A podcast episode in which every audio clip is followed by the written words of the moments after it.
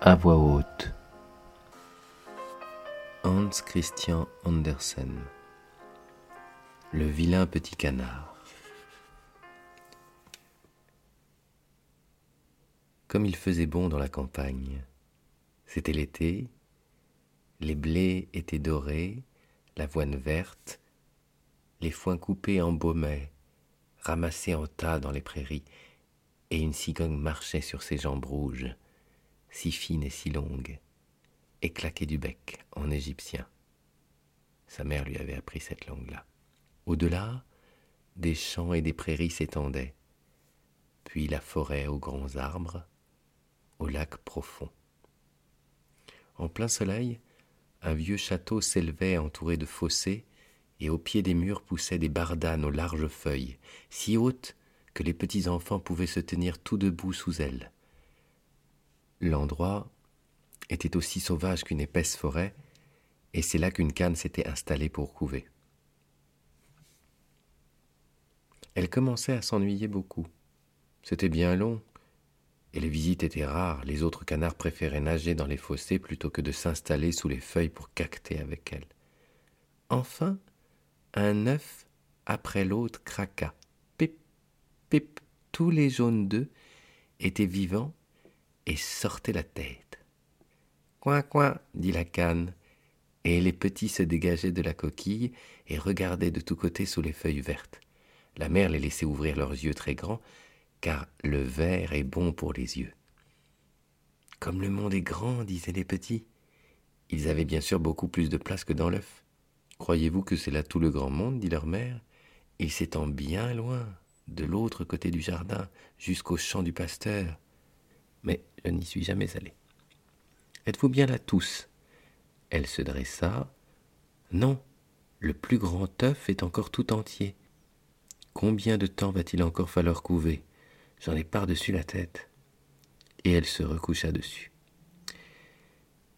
Eh bien, comment ça va? demanda une vieille canne qui venait enfin rendre visite. Ça dure et ça dure avec ce dernier œuf qui ne veut pas se briser. Mais regardez les autres, je n'ai jamais vu des canetons plus ravissants. Ils ressemblent tous à leur père, ce coquin qui ne vient même pas me voir. Montre-moi cet œuf qui ne veut pas craquer, dit la vieille. C'est sans doute un œuf de dinde. J'y ai été prise, moi aussi, une fois, et j'ai eu bien du mal avec celui-là. Il avait peur de l'eau, et je ne pouvais pas obtenir qu'il y aille. J'avais beau courir et crier. Fais-moi voir. Oui, c'est un œuf de dinde, sûrement. Laisse-le et apprends aux autres enfants à nager. Je veux tout de même le couver encore un peu, dit la mère, maintenant que j'y suis, depuis le temps. Fais comme tu veux, dit la vieille, et elle s'en alla. Enfin, l'œuf se brisa. Pip, dit le petit en roulant dehors. Il était si grand et si laid que la canne étonnée le regarda. En voilà un énorme caneton, dit-elle. Aucun des autres ne lui ressemble. Et si c'était un dindonneau? Eh bien, nous allons savoir ça au plus vite. Le lendemain, il faisait un temps splendide. La canne, avec toute la famille, s'approcha du fossé. Plouf Elle sauta dans l'eau. Coin, coin commanda-t-elle, et les canetons plongèrent les uns après les autres, même l'affreux gros gris.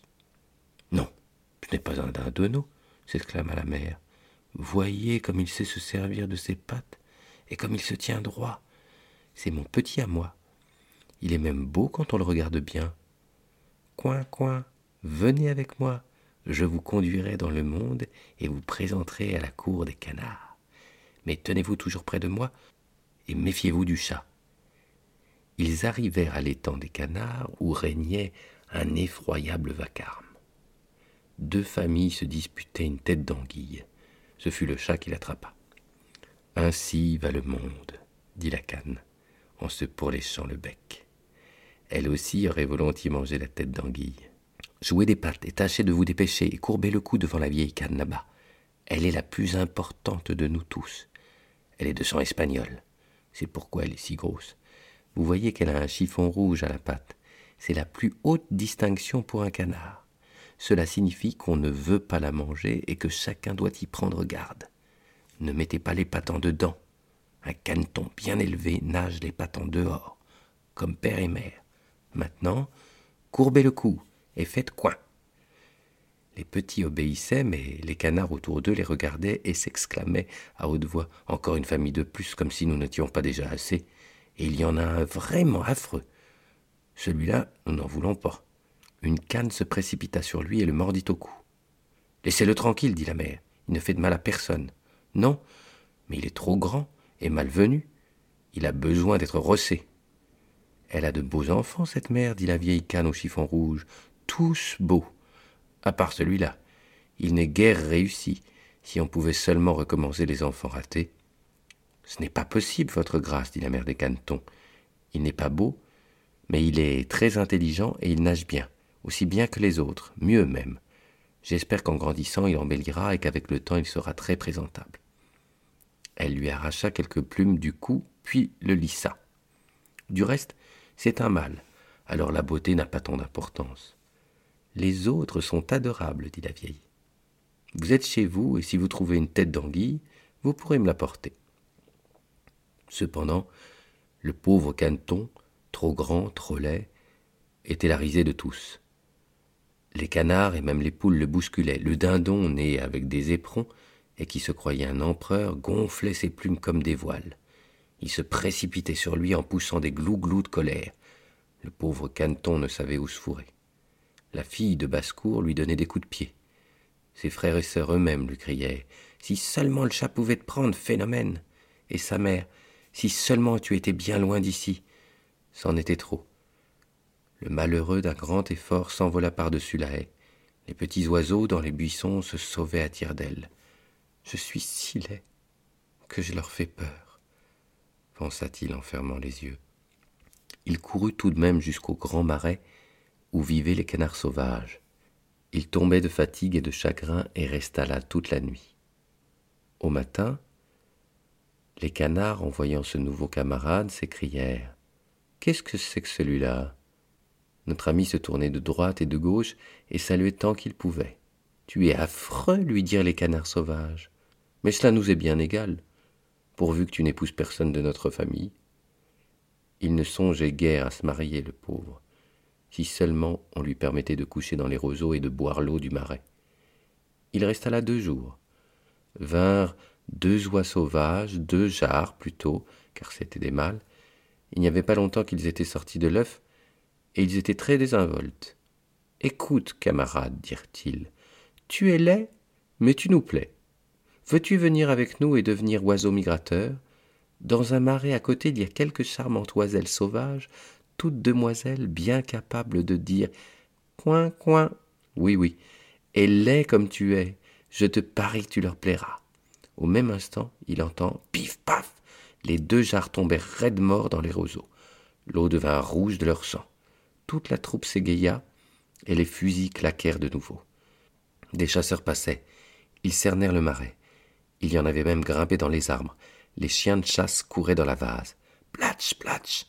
Les roseaux volaient de tous côtés. Le pauvre caneton épouvanté essayait de cacher sa tête sous son aile quand il vit un immense chien terrifiant, la langue pendante, les yeux étincelants.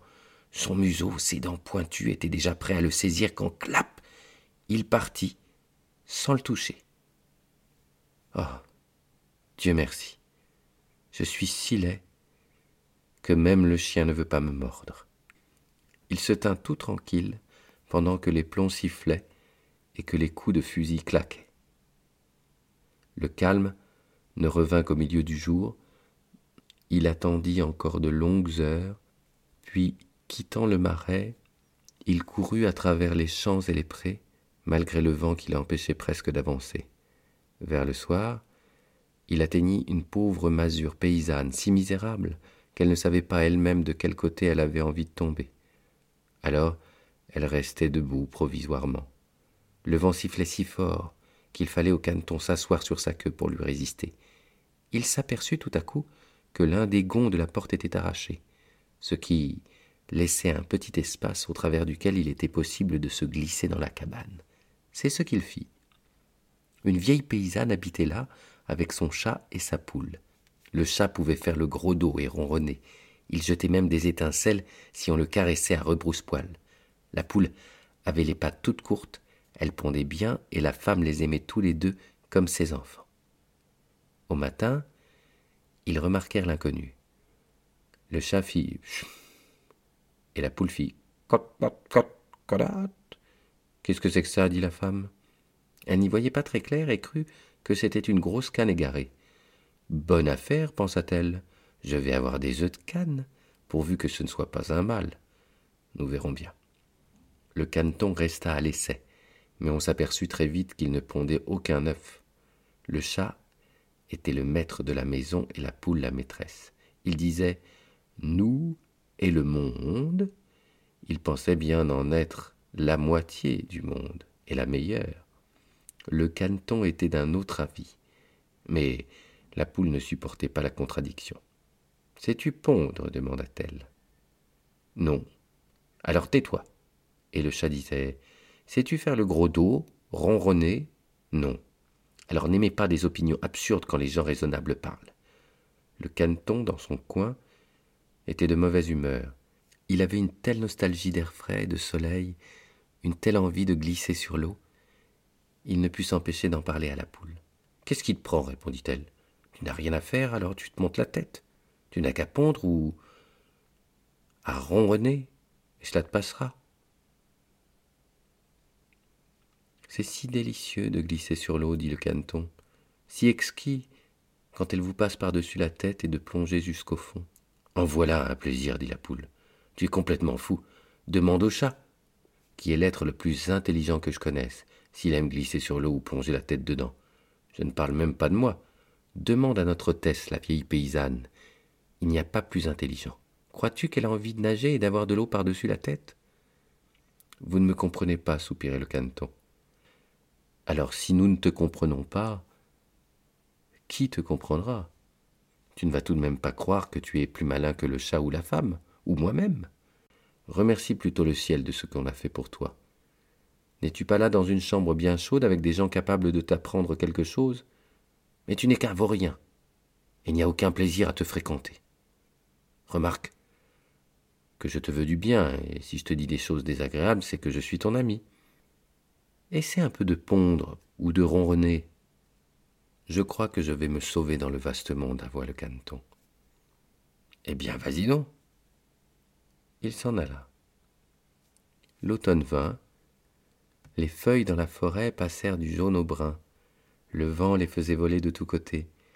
L'air était froid, les nuages lourds de grêle et de neige. Dans les haies nues, les corbeaux croissaient. Oui, il y avait de quoi grelotter. Le pauvre caneton n'était guère heureux. Un soir, au soleil couchant, un grand vol d'oiseaux sortit des buissons. Jamais le caneton n'en avait vu de si beau, d'une blancheur si immaculée, avec de longs coups ondulants. Ils ouvraient leurs larges ailes et s'envolaient loin des contrées glacées vers le midi, vers les pays les plus chauds, vers la mer ouverte. Ils volaient si haut, si haut, que le caneton en fut impressionné. Il tournait sur l'eau comme une roue, tendait le cou vers le ciel. Il poussa un cri si étrange et si puissant que lui-même en fut effrayé. Jamais il ne pourrait oublier ces oiseaux merveilleux. Lorsqu'ils furent hors de sa vue, il plongea jusqu'au fond de l'eau, et quand il remonta à la surface, il était comme hors de lui-même. Il ne savait pas le nom de ces oiseaux, ni où ils s'envolaient, mais il les aimait comme il n'avait jamais aimé personne. Il ne les enviait pas. Comment aurait-il rêvé de leur ressembler? L'hiver fut froid, terriblement froid. Il lui fallait nager constamment pour empêcher l'eau de geler autour de lui. Mais chaque nuit, le trou où il nageait devenait de plus en plus petit. La glace craquait. Il avait beau remuer ses pattes. À la fin, épuisé, il resta pris dans la glace. Au matin, un paysan qui passait le vit, il brisa la glace de son sabot et porta le caneton à la maison où sa femme le ranima. Les enfants voulaient jouer avec lui, mais lui croyait qu'il voulait lui faire du mal. Il s'élança droit dans la terrine de lait, éclaboussant toute la pièce. La femme criait et levait les bras au ciel. Alors il vola dans la baratte où était le beurre, et de là dans le tonneau à farine. La paysanne le poursuivait avec des pincettes, les enfants se bousculaient pour l'attraper, et il riait, il criait. Heureusement la porte était ouverte il se précipita sous les buissons, dans la neige molle, et il y resta anéanti. Il serait trop triste de raconter tous les malheurs et les peines qu'il dut endurer en ce long hiver. Pourtant un jour, enfin, le soleil se leva déjà chaud et se mit à briller. C'était le printemps. Alors, soudain, il éleva ses ailes qui bruirent et le soulevèrent, et avant qu'il pût s'en rendre compte, il se trouva dans un grand jardin plein de pommiers en fleurs. Là, les lilas embaumaient, et leurs longues branches vertes tombaient jusqu'au fossé, comme il faisait bon et printanier.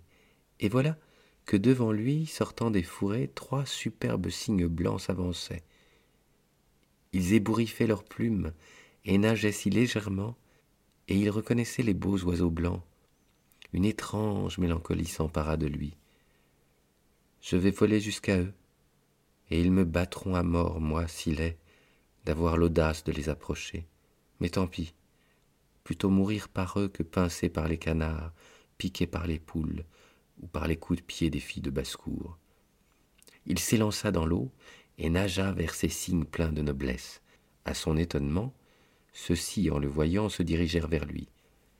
Tuez-moi, dit le pauvre caneton en inclinant la tête vers la surface des eaux et il attendit la mort.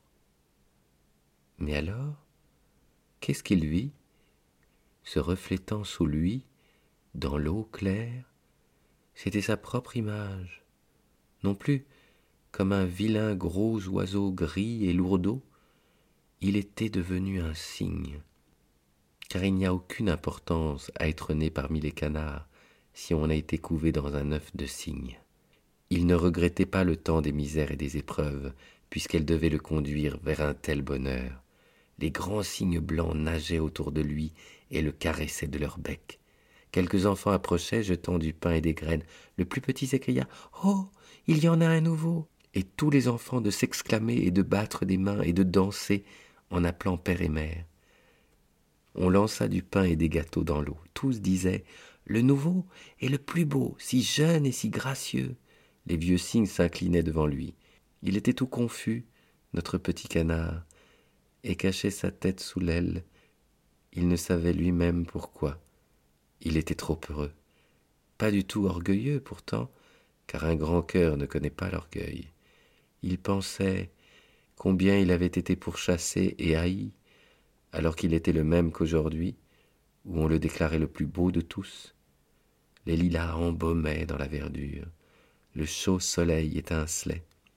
Alors il gonfla ses plumes, leva vers le ciel son col flexible, et de tout son cœur comblé, il cria Aurais-je pu rêver semblable félicité quand je n'étais que le vilain petit canard